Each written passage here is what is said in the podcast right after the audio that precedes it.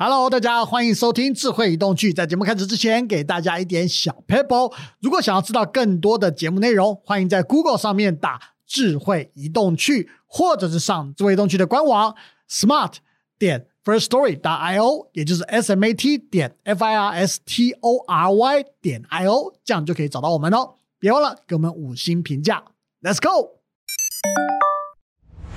哎哎哎，要去哪里爬爬 Go？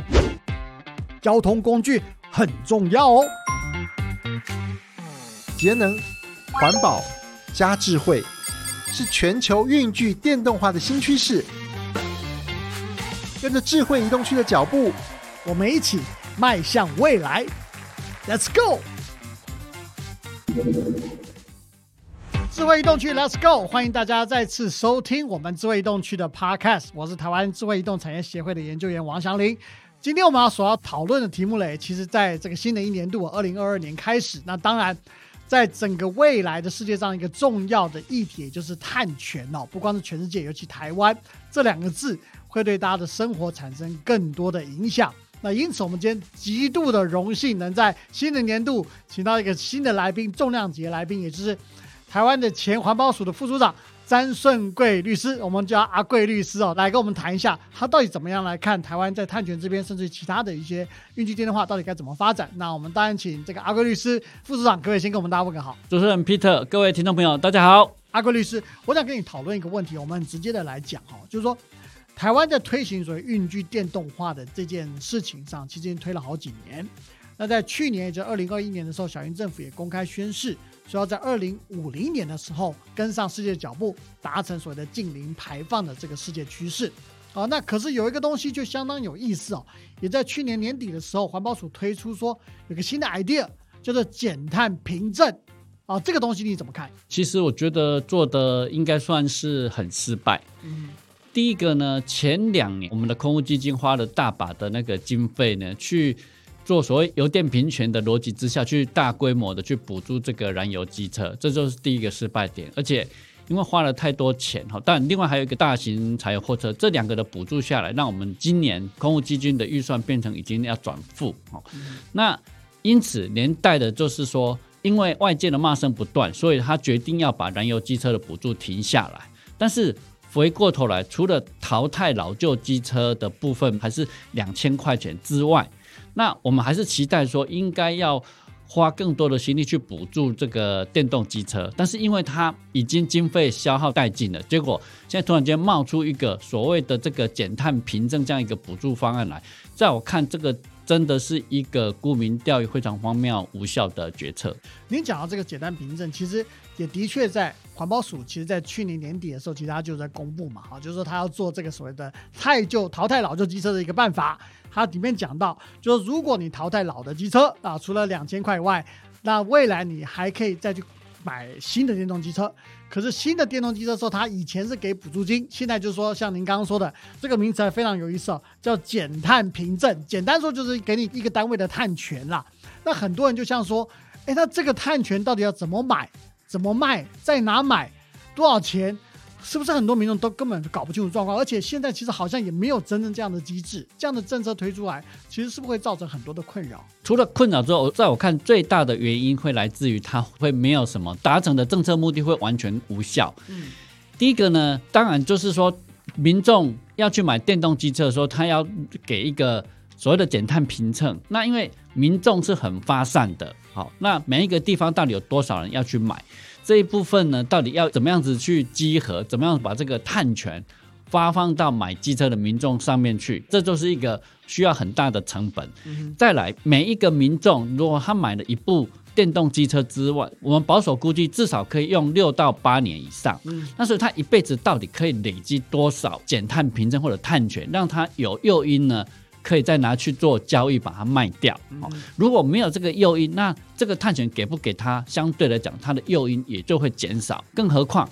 台湾所谓的碳交易的市场什么时候可以建构出来？如果民众拿一张减碳凭证，只是一张白纸、一张证书，但是它其实真的哪一天有需要，他有没有办法到市场上去交易？那交易的钱又会是多少？这个都会影响到政策也会不会成功的那个关键因素。可是目前看来，这个诱因其实是非常非常的低，但是政府或者民众要付出的成本其实是非常非常的大，这里边根本是不成比例。所以换句话说，您的说法其实跟很多专家跟学者其实也讲了一个类似的观念啊。事实上，有一些专家学者甚至开玩笑，就是好像。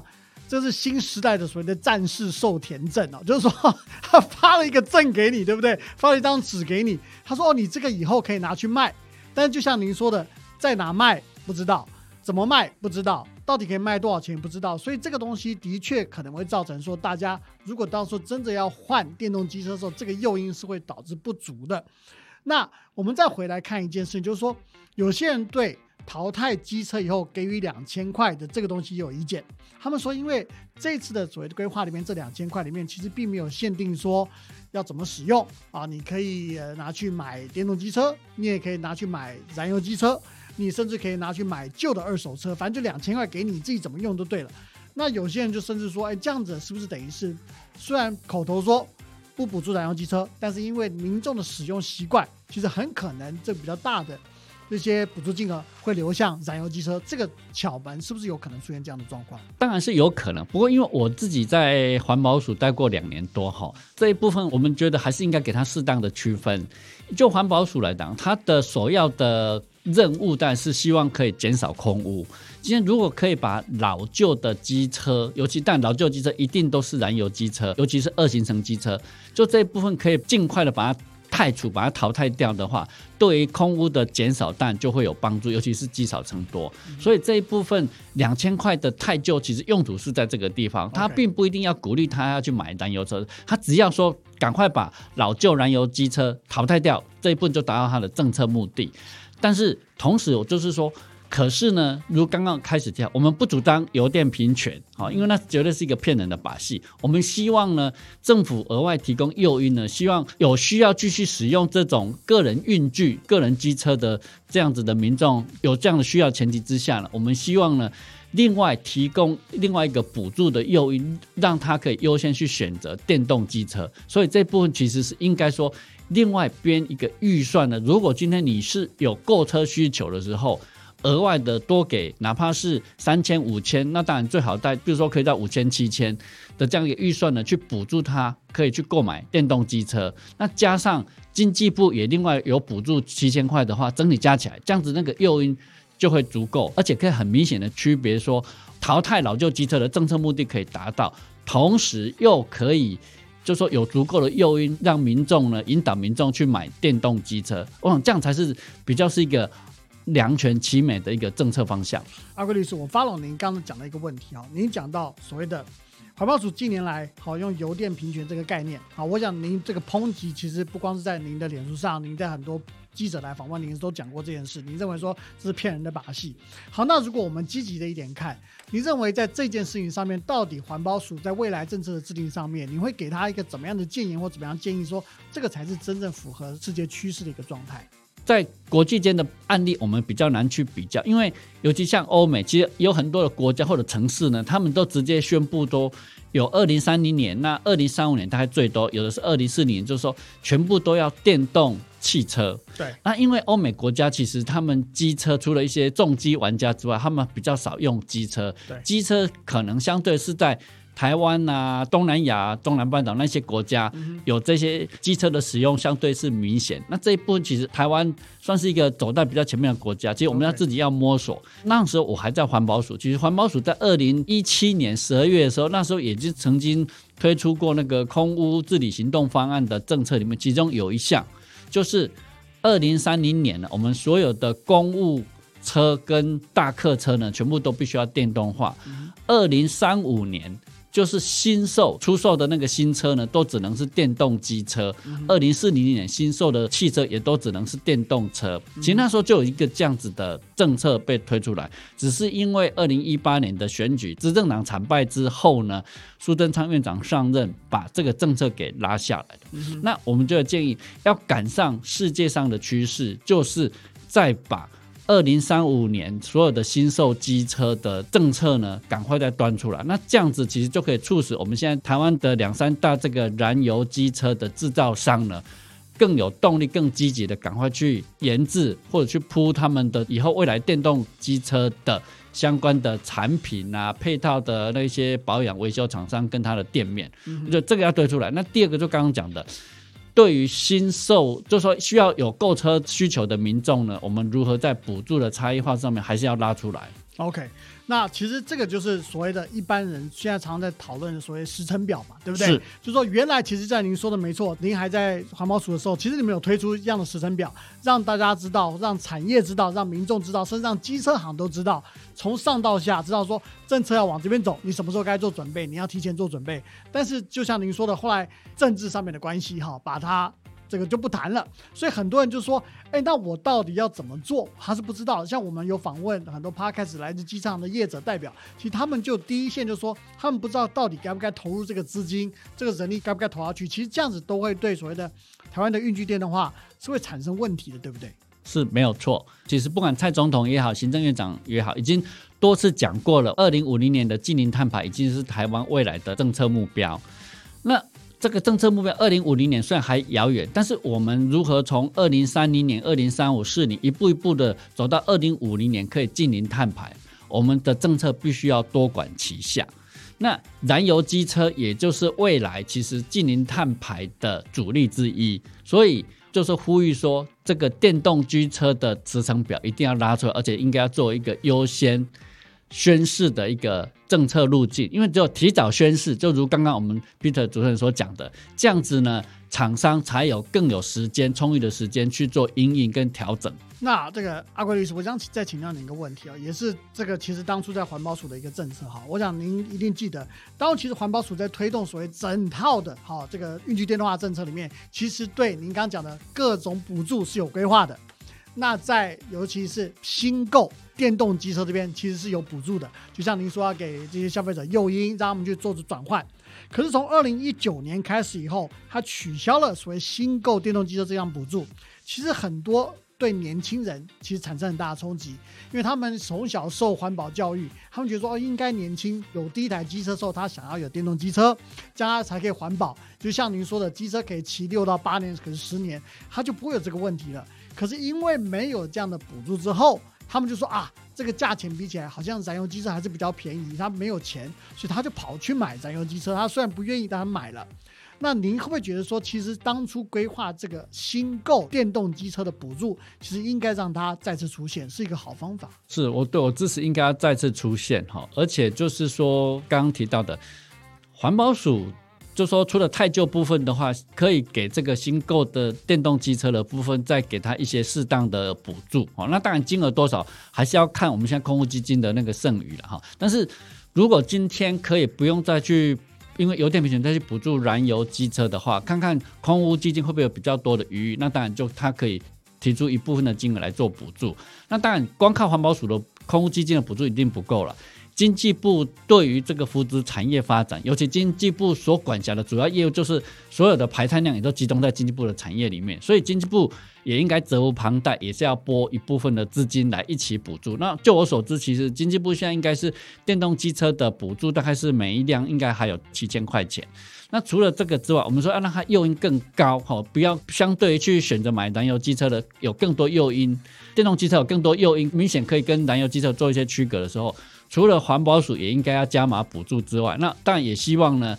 地方政府，尤其是空污比较严重重灾区的这些中南部的这个县市呢，也应该适当的在有县市在这边的预算做这个电动机车的新购的补助。之前在环保署跟现在您虽然出来离开了，回到民间角度回来看这边，你觉得政府在推动所谓运具电动化的态度跟积极度上，是不是有一些调整？是因为政治的因素吗？还是怎么样？好像似乎没有像以前的这么积极或这么肯定。政府后来的脚步变慢，或者说有一点转弯哈。但最明显的转弯，其实就是在二零一八年的九合一大选，执政党惨败，好啊，因此就被检讨原因里面呢，其实后来那时候我们署长林应元下台，也就是认为说空屋的因素，就说空屋要求或者步伐走得太快，可能是原因之一，所以让后来苏院长之后脚步就踩得比较慢，但是。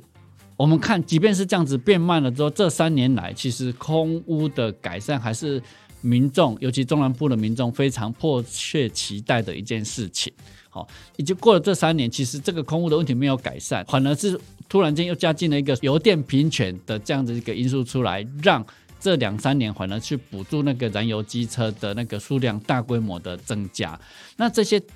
燃油机车的增加，可能都是未来八年后、十年后的新的乌贼车的出现，这是后面我们还要重新回国去承担，进一步要淘汰这么多老旧燃油机车的一个困境。所以，我。我们希望说，既然政府已经一再的宣示要走近零碳排了，真的就是从现在开始，还是要好好的踩稳这个空污治理的脚步，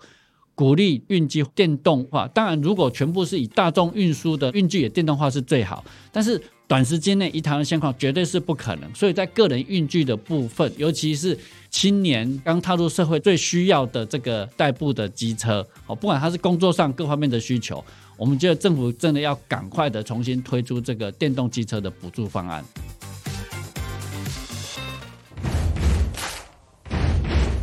好，我们来到第二阶段直球对决。那刚刚副署长阿贵律师嘞，其实回答非常直接哈。其实上一个阶段已经有点像直球对决了，但这个阶段呢，只球对决题目，我们把一些民众甚至网友。对您好，或者对一些政策的看法，他们直接请教您，好不好？那这个阿贵律师，你准备好打击了吗？好，没问题，来打击一下，好不好？那第一球投出来了哈。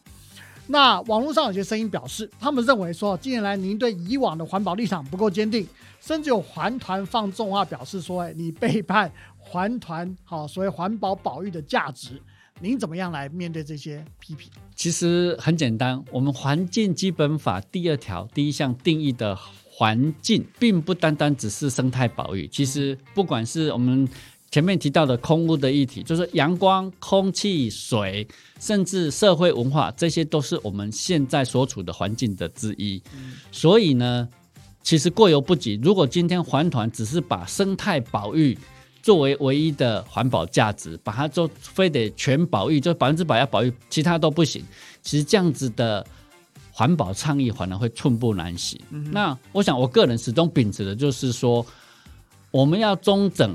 不管是环境面向刚讲的阳光、空气、水，那空气就是空污的问题，或者能源转型里面涉及到减碳等等的这一些多元的环保价值，我们都必须要兼顾。甚至有更多，不只是台湾，整个地球都是人类主宰的。那在人类主宰的这个社会环境之下呢？我们也必须要跟其他可能要讲求呢，可能要生活舒适啊，各方面稳定，其他的社会多元利益价值要一起的去综合。唯有这样子，我们把它不同的多元价值纳进来之后，我们要倡议一个我们优先期待的一个理想的目标，才可以稳健的一步步往前进。如果今天只把生态保育所谓的保育价值作为唯一，那跟它不一样的都说是背弃，那这样子的倡议运动一定是寸步难行。嗯，那您自己在从事所谓副处长的时候，哈，要从环保，我们就是说进官场哈，您觉得有没有什么不适应，或者是你觉得哪一个地方对你来说其实最挣扎？当初在副署长任那时候，当然，其实长期做社会运动，就是说我们只要看不习惯的事情，我们就可以批评，对，好，甚至其实也可以在这里透露一下，一直到现在。都有最高层官员的机要呢，私底下都会跟我讲说，张顺贵，你三不五时轮流就被国民党或民进党的政治人物骂，为什么？因为我们可以就事论事的去针对问题来做批评，来去指出他的问题所在，就像刚刚我们前一段的那个谈话。但是你进入到官场之后呢，尤其你是在这个执政党的官场里面呢，第一个呢，除了自己环保领域的其他的议题，比如说我长期也关心征收啦、都更啦，我就不能畅所欲言。嗯。第二个，即便我在环保署里面，我在立法委员的面前，我可能大部分都只能在执行过程，大部分都能华站听他讲，我也不能随便畅所欲言。那作为一个官员，讲话一定要分寸，尤其我们不可以什么都优先抢太快，一定要倾听民意。综合各种不同需求之后，我们再去做决定。我也不能说，哎，我的理想就是环保第一、生态保育第一，我把那个冲到前面，这样子也会被人家讲说偏听专断。那所以我觉得这也是让我最不适应，就是说我在官方在做官员的议员的时候，我必须要谨慎小心，不可以畅所欲言。那如果选择的话了哈，您会比较喜欢哪一种角色？我当然还是喜欢回到我现在做一个单纯的律师也好，或者做一个社会运动参与者的角色也好，哦，就是我只要觉得对的事情，我就可以直言不讳，我可以去讲。那我想要放松，我想要休假，我可以很高调说，哦，今天跟我太太去看电影，今天我跟我太太去哪边度假去赏鸟。可是做官员的时候，你一无论如何都是要把正事放在第一，这些太高调的休闲活动绝对不能公开。那所以当然还是再回到民间最好了。是的，我可以感受到您这讲的非常的诚心，讲的这个分享跟大家分享这个故事哈。那我想另外一个东西，另外一个直球还是要投给您了哈。就台湾政府近年来的这个绿能建设被批评，好，这个进度是严重落后的。那就您的观点来看呢，那这样怎么能做到所谓的节能减碳的目标？尤其是二零五零想要净零排放？确实，这两三年的那个绿能的进度落后。可是其实落后，在我看有两个原因啊。第一个当然是官方常讲，就是说，因为刚好这两年因为疫情的因素，所以我们很多，尤其像离岸风电，我们很需要国外的专业人员进来。可是因为疫情因素，它进来上面会受到层层的阻碍跟困扰，那包含的施工进度因此也会受到耽搁，这是一层的原因。其实第二层就是说，从马政府时代讲我们要发展绿能讲了很久，可是其实那个时候，尤其是离岸风电呢，其实并没有真正的系统性的要把它引进。那蔡政府要系统性的引进这个再生能源，尤其是离岸风电的时候呢，因为等于它是一个从零要开始建构，所以起步本来就比较慢。那因此，过去虽然可以理解，但是我们其实也必须要呼吁说，那接下来这些慢慢的产业该进来都进来，也学习曲线也差不多已经到达应该可以转平的时候了。我们真的呼吁蔡政府在这一部分呢，把绿能建构的进度要迎头赶上，不然你二零二五年能源转型的低阶的，二零二五年的那个绿能要到二十帕，如果跳票，你后面的骑程再讲，谁会相信？所以这个地方虽然说过去真的是有耽搁了，但是我们还是希望。到二零二五年，就是剩下还有差不多三四年的时间，要赶快迎头赶上。这样子呢，你宣誓了二零五零年近零碳排的目标的时候呢，大家才相信说你是要玩真的。是。那我讲另外一个问题，您刚才提到所谓发电的结构哈，我想这个议题是这几年非常争议的一个议题哦，不管是正反双方支持或不支持，都有相当坚强的一个民意在后面。就您的看法，就各国发电结构其实真的关系到所谓的近零排放的一个成效。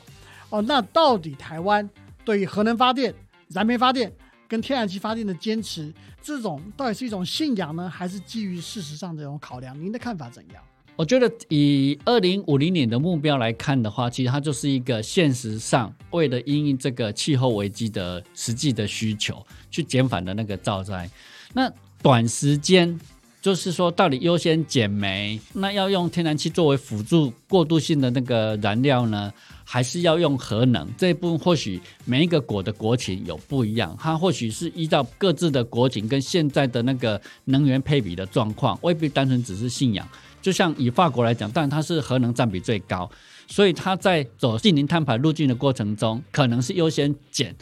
燃煤跟燃气的火力发电厂，把核能的淘汰放在比较后面。但是像英国、德国的话，他们其实就是觉得可以减。减煤、减核，他们太多都放在优先，而是把燃气作为桥接的能源放在做放中。其实，把燃气作为桥接的过渡性能源，目前看起来是世界上是以这样子为主的国家是最多的。但是，不管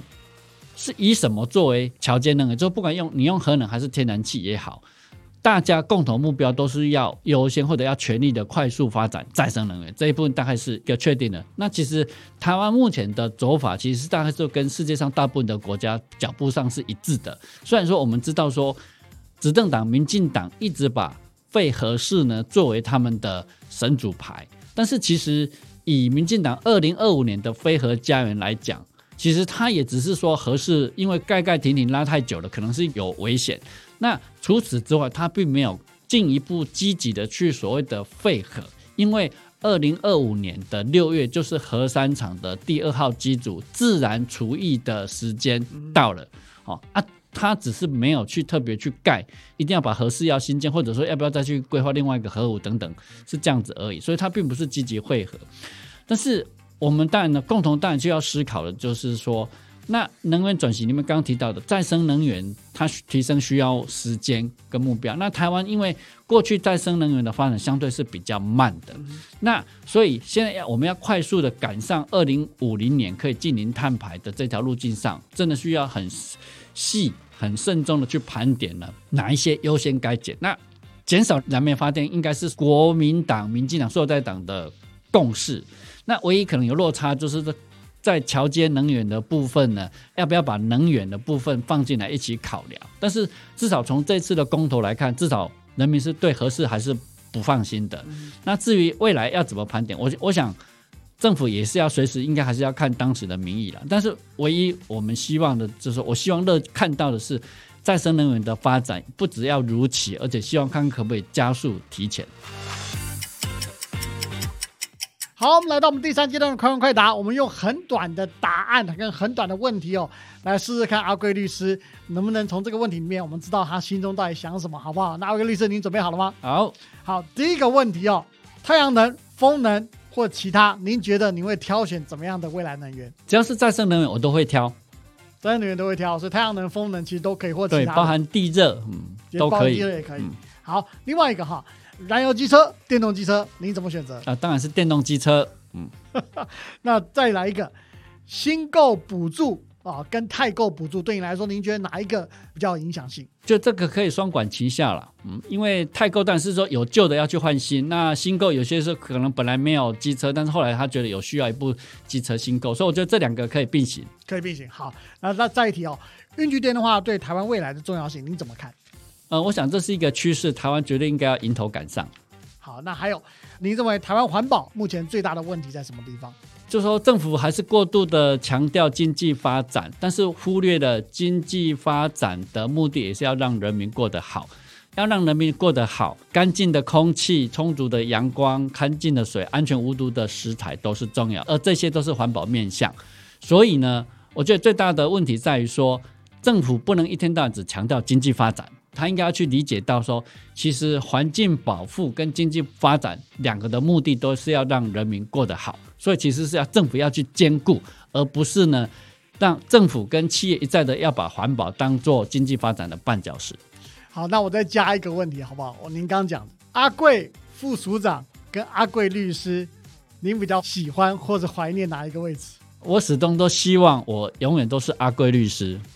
阿贵律师比较舒服。对，其实环保署副署长那只是一个人生的意外，但是既然这个意外已经过去了，我想就让它过去。